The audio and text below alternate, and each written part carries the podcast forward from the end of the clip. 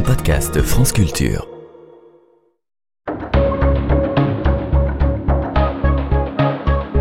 Les pieds sur terre. Sonia Kronlund. C'est un sujet lourd qui pourra être difficile à entendre, notamment pour les très jeunes, les plus fragiles, celles et ceux qui ont été victimes de violences sexuelles et sexistes, de violences physiques sous emprise et qui ne souhaitent pas les revivre mais c'est un sujet d'intérêt général sur lequel nous pouvons nous sentir en droit d'informer les auditeurs et auditrices, celles et ceux qui peut-être un jour cliqueront sans penser à mal et pour des raisons qui leur appartiennent sur un site qui diffuse des images pornographiques. L'idée n'est pas de moraliser la consommation de ces images, de la condamner au nom de la dignité de la personne ou de l'intégrité du corps, mais bien d'alerter sur le fait que dans de nombreux cas, si ce n'est la plupart, les personnes qui participent à cette industrie ne sont pas consentantes car pas informées ou sous emprise, qu'elles sont victimes de viols filmés, de proxénétisme aggravé et de traite d'êtres humains aggravés également. Ça n'est pas toujours ainsi, mais on ne peut nier que le voile se levant petit à petit sur les conditions de production des films pornographiques, ce qu'on y découvre est assez terrifiant et ne s'appelle guère autrement que de l'esclavage sexuel, parfois accompagné de séquestration, voire de torture. Ces précautions et force trigger warning étant posées, voici donc deux récits qui renvoient aux deux scandales les plus retentissants qui ont éclaté dans le porno ces dernières années. La seconde est l'affaire French Bucac, dans laquelle le producteur d'un site porno a mis en place un système très élaboré pour recruter une centaine de femmes pour ses tournages.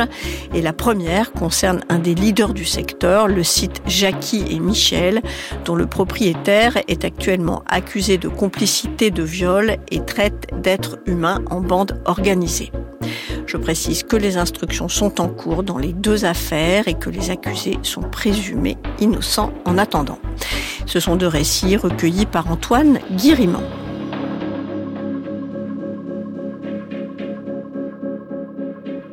Je m'appelle Virginie, j'ai 36 ans. J'ai vécu une enfance compliquée avec des parents euh, violents, autant psychologiquement que physiquement. Mais assez, euh, à mes 20 ans, mon père il m'a dit Tu t'en vas, tu quittes la maison. Donc je me suis débrouillée comme j'ai pu, j'ai trouvé un apprentissage de mon côté. J'ai fait un BTS viticulture onologie. Alors en 2009, il y a une amie du collège, une ancienne amie du collège, qui me recontacte et de fil en aiguille, en fait, elle m'explique qu'elle est modèle photo, que euh, elle gagne bien sa vie, que euh, elle fait des photos euh, soft, voilà, que en fait moi je lui explique que moi je suis étudiante, que j'ai pas beaucoup de revenus, et c'est elle qui m'a dit bah tiens ça serait bien que tu fasses la même chose que moi en fait, c'est une bonne idée, vas-y fais des photos, j'ai j'ai des contacts si tu veux, je te donnerai les noms. Alors quand euh, j'ai eu le photographe euh, au téléphone, il m'a mis en confiance en fait en me disant qu'il faisait des photos, qu'il y aurait que des photos, que c'était des photos soft. Et moi je l'ai cru en fait. Donc du coup, il m'a proposé de monter sur Paris. Je suis montée à Paris. La première fois en voiture. Je suis pas restée très longtemps, je suis restée deux jours, quelque chose comme ça, un jour ou deux. C'était quelques photos, c'était plus pour faire connaissance. Il m'a mis en confiance, oui, oui. Euh, on avait été au restaurant. C'est lui qui m'a dit qu'il faudrait qu'on se revoie pour refaire un joli book, que ça puisse me remettre en confiance en moi. Donc oui, moi, il m'a proposé de revenir, je suis revenue. Le premier jour, euh, c'était comme la première fois. C'était cordial, c'était normal, mais c'est le lendemain que ça commençait à dégénérer. Ça commençait par des caresses, des choses qu'il n'avait pas fait la première fois. Il m'a violée. Et après, je me suis retrouvée enfermée en fait dans l'appartement. Il avait pris mes papiers. J'avais l'ordre de le suivre. Alors oui, il m'a emmené sur des tournages euh, pornographiques, mais moi je le savais pas. Enfin, déjà Jacques et Michel, je savais pas ce que c'était à cette époque-là. Je ne savais pas ce que c'était. C'est que je savais pas ce que c'était que la pornographie. Enfin, j'étais tombée sur quelqu'un de pervers avant. Mais là, c'était le summum de, l'horreur, en fait. C'est que je savais pas à l'avance où j'allais aller. ce jour, enfin, j'oublierai jamais en fait, parce que c'est visuel ma mémoire. Et quand je suis arrivée dans cette pièce, bah, je pouvais pas faire machine arrière en fait. Il y a eu plusieurs endroits, mais il y a une pièce en particulier à Paris où ils ont carrément fermé en fait à clé derrière. Où j'ai été, euh, enfin, c'était horrible. Je sais même pas par où commencer. C'est et ils se du fric, du proxénétisme en fait. C'est ouais. Et voilà. Et moi, bah, j'étais euh, comme un légume en fait. J'avais peur en fait. Cette époque-là, j'étais terrorisée. Si je me laissais faire, j'avais le droit de manger. Si je me laissais faire, j'avais le droit de prendre une douche. Si je me laissais faire, j'avais le droit de boire de l'eau. Il y a une vidéo où à la fin, ils m'ont obligé à dire leur fameux slogan. Et en fait, euh, je me suis retrouvée en fait sidérée. J'ai pas réussi à dire un mot parce qu'en fait, je me dis mais c'est quoi ça? En fait, c'est quoi ce truc? C'est qui Jackie Michel? Je sais pas c'est quoi Jackie Michel? Qu'est-ce que je fais là en fait? Je, on m'a forcé en fait à avoir des relations sexuelles avec des mecs. À la fin, on m'a obligé euh, en fait de sourire et de dire une phrase. Je comprends pas en fait pourquoi pourquoi on veut me dire on me faire dire ça en fait? On dit merci qui? Merci Jackie et Michel. C'était ça la phrase en fait. Voilà. Je comprenais pas où je suis tombée en fait et je pouvais pas m'en aller en fait, je pouvais pas m'en aller. Paris, je connaissais pas Paris. Partir pour aller où? J'avais pas mon porte-monnaie, j'avais pas mon téléphone, j'avais rien.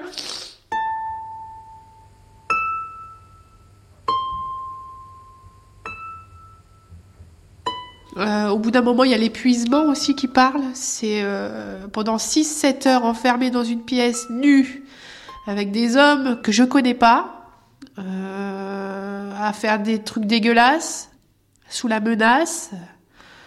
Euh, au bout d'un moment, bah, avec l'épuisement, bah voilà, je, suis un légume en fait. Je me laisse faire, je je me dis vivement que ça se termine en fait. Il y a eu aussi chez des particuliers. Je savais pas en fait, je savais jamais ce qui allait se passer. Je savais que ça allait être euh, gore, mais je savais pas est-ce qu'il allait avoir euh, des, je sais pas, bah, plusieurs types de pénétration? Est-ce qu'il allait avoir des actes sexuels euh, certains plutôt que d'autres? Je savais pas. C'était toujours la mauvaise surprise en fait. C'est j'ouvre la porte et hop tu découvres. Donc moi j'étais dans la pièce, il fallait que je fasse ce qu'on ce qu'on voulait que je fasse et j'avais rien à dire. J'avais rien à dire. Après tout le temps que j'étais séquestrée chez lui, j'essayais de repérer en fait où il posait les choses au bout de trois semaines, j'ai réussi à, m'enfuir en fait parce qu'il y a eu les clés qui dépassaient du blouson et lui était dans la salle de bain. J'ai attrapé ce que j'ai pu attraper en fait et je suis descendue et j'ai foncé en fait jusqu'à la première euh, ligne de métro. Je regardais derrière moi, je courais, je courais, je courais, je courais, je courais. J'avais trop peur en fait qu'il s'en aperçoive et qu'il me rattrape. Et après, je suis montée dans le premier métro et je suis, je suis partie. J'ai finalement pu rentrer chez moi et euh, en état de choc et je me suis enfermée. J'ai commencé à en parler autour de moi, personne ne me croyait. Je me suis dit ça sert à rien de porter plainte. Ça sert à rien. De toute façon, ça sera classé sans suite. Personne t'écoutera, personne prendra au sérieux ce que que t'as vécu. Donc, euh, à part euh, voilà le sentiment de honte, le le, la sidération, essayer d'avancer, essayer de, de passer à autre chose, essayer de combler les blessures et j'ai repris des études en 2011. J'ai donc des études en alternance. J'étais donc entourée que d'hommes et ils sont tombés sur des vidéos pornographiques où ils m'ont reconnue. Et là, en fait, j'ai eu une sensation comme si j'allais, comme si j'allais tomber dans les pommes, en fait. Vraiment. C'est une sensation de un malaise. J'ai eu un, un, début de malaise l'envie de vomir, l'envie de pleurer. J'étais vraiment mal, la tête qui tourne. C'est là que j'ai réalisé en fait le truc. Euh, moi, je savais même pas que j'étais sur Internet. Je sais, je savais que j'étais violée, je savais que ça avait été filmé, mais je ne savais pas, je n'avais pas conscience que c'était sur Internet et que c'était partout. Pour eux, j'étais qu'une salope. Je pouvais pas être une victime. Ça, c'est clair, je pouvais pas être une victime. Si je me suis retrouvée sur Internet, c'est que je l'ai voulu. Donc, euh, bah, je restais dans mon coin, je pleurais et en fait, bah, ils m'ont détruit. J'ai toujours essayé de travailler, j'ai toujours essayé de rebondir, mais à chaque fois que je commençais de travailler dans une entreprise, au bout d'une semaine, trois jours, un mois, ça se savait en fait, ça se savait partout. Donc en fait, les gens, ils avaient un autre comportement, il y avait des sous-entendus sexuels partout, dans chaque travail. Des anecdotes, je peux en raconter beaucoup. Il y a eu au comptoir un client qui arrive, qui parle de Pornhub, des sites de pornographie en me regardant. Il y a même eu un autre client qui est venu, qui a dit oh c'est dommage, j'ai oublié mes capotes, Virginie, je t'invite. Enfin, que des sous-entendus, que des sous-entendus, tout le temps des sous-entendus, tout le temps, tout le temps. Mais j'en ai eu des tonnes. Alors là, c'était en 2020. Il me semble que c'est en 2020 je vois en fait écrit en bas sur l'écran de la télé qu'il y a une enquête qui est ouverte contre euh, Jackie et Michel et qu'en fait ils, recherchaient en fait les victimes. Enfin, il y avait eu un message par rapport à ça en fait sur une enquête. Dès que j'ai vu ça en fait à la télé, je me suis dit mais il faut que je parle, il faut, il faut, il faut que je me défende. Et après j'ai été mise, j'ai eu le contact en fait euh, de l'avocate et j'ai porté plainte à ce moment-là, en 2020, mais depuis, bah, il ne se passe rien en fait. Et euh, du coup, euh, avec l'aide de mon avocate et d'un huissier, euh, il y a eu un travail en fait pour effacer les vidéos, les vidéos pornographiques sur Internet. Alors une bonne partie ont été enlevées, euh, mais malheureusement, euh, étant donné qu'elles sont sur Internet depuis mai 2009, c'est extrêmement compliqué. J'ai énormément de colère, énormément de colère, énormément de haine, beaucoup de tristesse, d'incompréhension. Euh, j'ai toujours envie de m'en sortir, j'ai envie de me battre, j'ai envie de me, de me venger, j'ai envie qu'il y ait justice, mais il n'y a pas de justice en fait.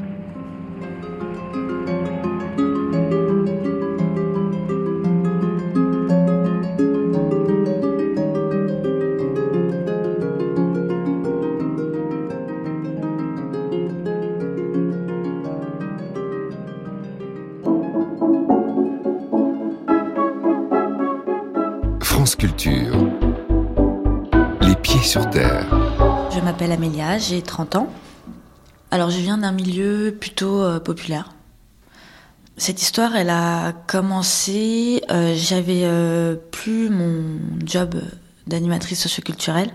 J'étais au chômage à ce moment-là. Et en fait, je me cherchais un petit peu, savoir ce que je pouvais faire. En 2016, un profil Facebook me contacte sous le nom de Axel Vercoutre. C'est une jeune femme, très belle, qui a l'air de mener une très belle vie, aisée, avec beaucoup d'argent, euh, qui a du temps libre. Et euh, les conversations durent de plus en plus euh, tous les jours et elle devient une amie virtuelle. on parle de tout et de rien. Et quand il s'agit de parler d'elle, elle rend absolument magnifique sa vie, en sachant que donc elle fait de l'escorting. Et la manière dont elle en parle, c'est fun de coucher avec des inconnus, c'est fun de coucher avec euh, des euh, personnes euh, qui peuvent être même dégoûtants a priori physiquement. Donc c'est souffrir un peu, mais finalement, qu'est-ce que ça vaut comparé à l'argent qu'on pourrait gagner? Ça peut aller de, de 3 000 euros jusqu'à 10 000 euros pour une soirée, quoi. Mon opinion au début, c'est totalement non. Et à force qu'une même personne vous parle de ça vraiment tous les jours et qu'en plus euh, elle me pousse à, me confier à elle, elle, euh, elle sait faire en sorte qu'on change d'avis et qu'on soit un peu plus enclin à lui faire confiance. La première fois donc euh, qu'on parle sérieusement de, faire de escorting, alors elle rend la chose très professionnelle. Elle nous dit qu'elle va donner notre contact à un agent. Et euh, bah, le premier rendez-vous euh, bah, se fait, euh, bah, moi en l'occurrence c'était à Reims, et donc en fait il nous explique que faut se rendre donc à l'hôtel. Alors l'hôtel et les, le transport est à nos frais évidemment. Je, je suis arrivée un peu plus tôt et donc j'attendais dans la chambre. Axel qui nous dit il faut se préparer, euh, t'inquiète, prends une petite douche, ça va bien aller. Elle savait que j'étais stressée. Et en fait, euh, j'avais une crainte, c'est de me faire euh, remarquer par l'hôtel. Du coup, je, je l'explique à Axel et Axel me dit non mais embrasse-le direct. Et en fait, du coup, c'est même pas moi qui ai embrassé, c'est le client qui a embrassé directement.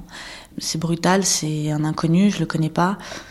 Et puis après, bah, s'ensuit euh, la relation sexuelle qui n'est pas du tout un plaisir euh, de coucher avec un inconnu. Hein, donc, euh. On est censé attendre un coursier euh, qui, qui nous donne l'argent qui nous est dû. Sauf que bah, à ce moment-là, on reçoit un mail qui nous explique que le coursier a été donc arrêté par la police, que malheureusement il ne pourra pas arriver à l'hôtel pour distribuer donc l'argent. Et donc à ce moment-là, bah moi j'écris à, à Axel en disant mais est-ce que tu as déjà eu ce, cas? Est-ce que c'est normal? Elle nous rassure, elle nous dit que oui, euh, t'inquiète pas, tu peux faire confiance à Sébastien, c'était le nom de l'agent. Il n'y avait aucune raison en fait de de douter de sa parole. Euh, Elle fait tout pour qu'on se pose pas trop de questions. À aucun moment je me suis demandé euh, ou j'ai même ressenti que j'ai été violée. C'est pas quelque chose qu'on ressent euh, tout de suite. Et c'est pour ça quand on me dit oui, mais euh, le premier euh, viol, euh, tu l'as su et pourquoi t'es retourné là-bas En fait, c'est c'est pas du tout binaire, c'est pas 0 1, c'est ça se passe pas du tout comme ça. On parle d'humain, on parle de corps, on parle d'esprit. Je me suis tout de suite mise en mode automatique. C'est ce qui se passe en fait pour éviter de trop souffrir. Sauf que en continuant en mode automatique, nous restons dans ce milieu-là. Alors il se passe un- quelques jours et euh, elle nous parle. euh, bon bah tu sais, euh, là pour l'instant t'as pas encore eu l'argent, mais j'ai un plan beaucoup plus sûr. Et donc là, elle parle donc de vidéos intimes, un peu comme de l'échangisme. c'est entre nous, tu verras, c'est hyper cool. C'est que des privilégiés ou des abonnés qui ont accès au Canada. Il n'y en aura jamais en France, quoi. Bon, aucune euh, raison de se poser plus de questions que ça. Alors pour le premier rendez-vous, Axel me met en contact avec euh, Pascal. Pascal se présente comme un producteur euh, qui va filmer. Mais moi, ce qui m'a choqué en fait pendant la première scène, c'est que donc je suis habillée. Hein, il me demande de me présenter devant la caméra. Et euh, sauf que la caméra ne s'arrête pas, qu'il me demande et qu'il qu'il a des injonctions envers moi sur euh, me déshabiller, euh, euh, se mettre comme ci, faire tel geste. Et sauf que à aucun moment, moi, il m'a dit que la caméra allait continuer à tourner. Ça nous met dans une position où on se sent obligé de continuer le rôle.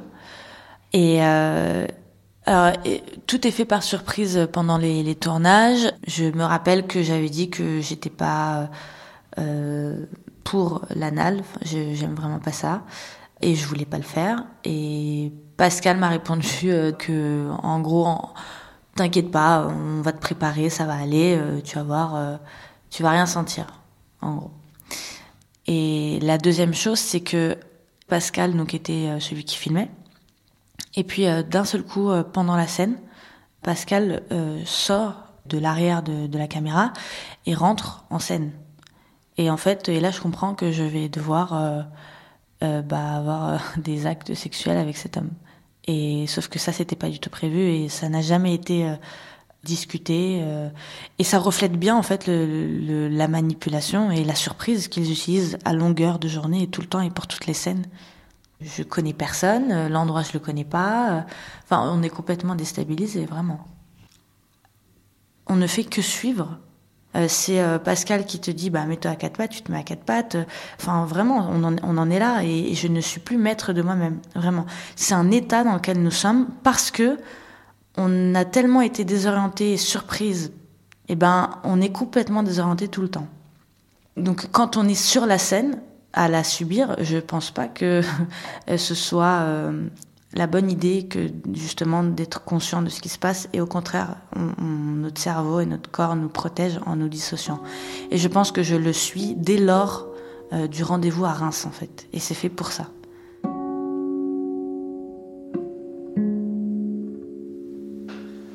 À la fin de cette journée, euh, on descend donc dans la voiture de Pascal et là en fait il me fait signer un contrat mais euh, vraiment à la va-vite.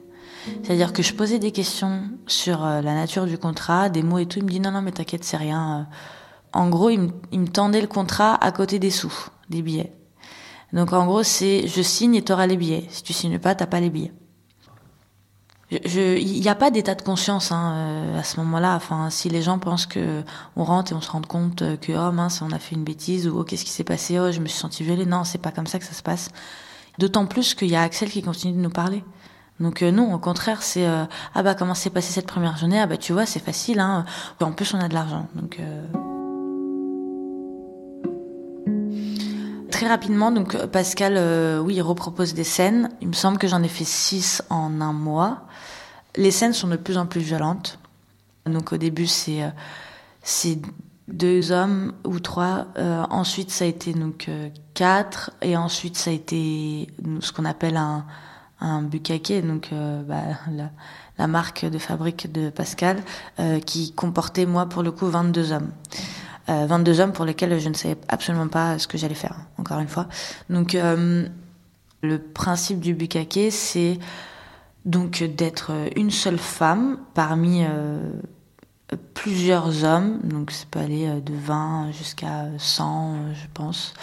Et le, principe, c'est vraiment de souiller la femme. alors moi, si je devais faire une autre définition, ouais, je dirais que c'est de la torture. donc j'étais seule dans, dans le hangar. Alors on m'a demandé de me cacher à l'étage et en fait, en attendant que tous les hommes arrivent.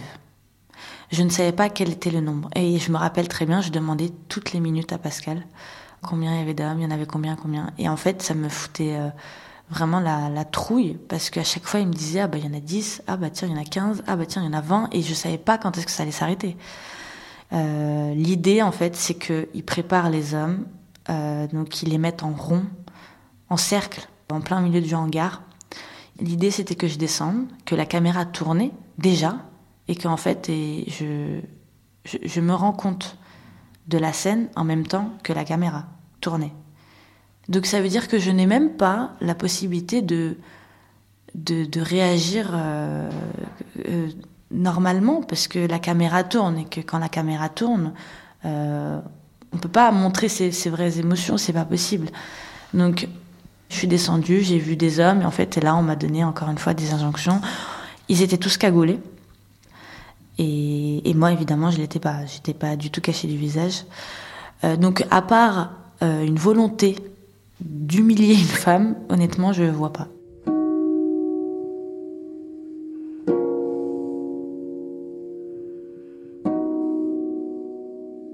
Alors, la manière dont j'ai arrêté, c'est euh, quand j'ai reçu sur les réseaux sociaux, donc à l'époque c'était Facebook et Instagram, bah, des liens de vidéos où bah, j'apparaissais. Donc en fait, je commence à comprendre que je suis sur des sites pornographiques. J'ai tout de suite contacté Pascal en disant voilà c'est quoi cette histoire, tu m'as menti de A à Z il a toujours dit que les vidéos seraient au fin fond du Canada. C'est ses propos, euh, pas du tout euh, sur des plateformes mondialement connues. Et Pascal, la réaction qu'il a eue, c'est de me dire, soit je lui payais 3000 euros pour enlever les, les vidéos, euh, 3000 euros que je n'ai jamais gagné, euh, soit je deviens son esclave sexuel. Voilà, c'était le deal. Et évidemment, j'ai dit non.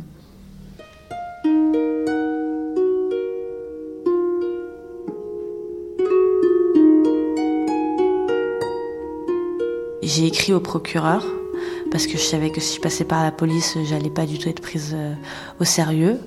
Et euh, j'ai eu un retour de la police qui m'a dit euh, que le procureur était très touché par mon histoire, mais qu'elle ne savait pas quoi faire. C'est la première réponse que j'ai eue. J'ai essayé de contacter donc l'ordre des avocats, vous savez, tous les mercredis je tends les fameux faux contrats qui aujourd'hui sont complètement caducs, on le sait.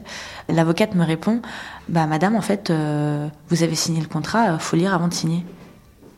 Vous avez vu ce que vous avez signé? euh, En fait, j'ai un tempérament assez tenace et j'avoue que je suis allée au bout.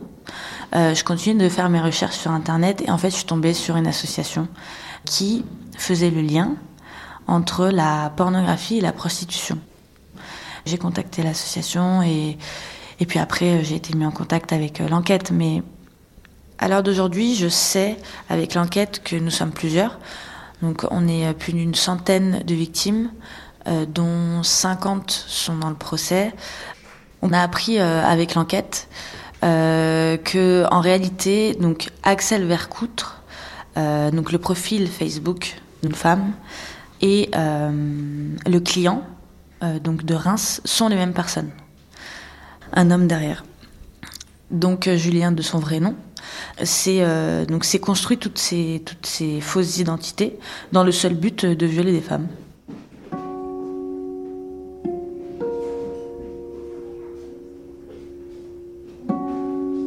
C'est la triple peine. Non seulement on a été violé, en plus on est sur euh, sur internet et en plus voilà dans la vie bah à tout moment on, a une épée Damoclès sur la tête, ça peut être ça peut être visible à tout moment. En fait, tant que la pornographie existera, mes vidéos seront toujours possiblement sur Internet. Et j'aurai toujours mes viols qui circulent sur Internet. Je ne peux rien faire contre. Donc aujourd'hui, ma vie, euh, eh ben, j'ai repris mes études, je suis en master. Depuis 8 ans, donc je suis dans un process de guérison hein, où, euh, où j'essaye de comprendre exactement ce qui m'est arrivé, euh, sortir un peu de cet état de dissociation, j'ai reconstruit ma vie et euh, je, je, je c'est très compliqué en fait de dire que je vais bien parce que j'ai l'impression que une victime qui va bien, bah c'est plus une victime. Tant que la justice n'aura pas décidé euh, de, faire des accusés, euh, bah, des accusés et de les mettre en prison, eh ben euh, j'aurais toujours peur de dire à la société je, je vais mieux et écouter mon histoire.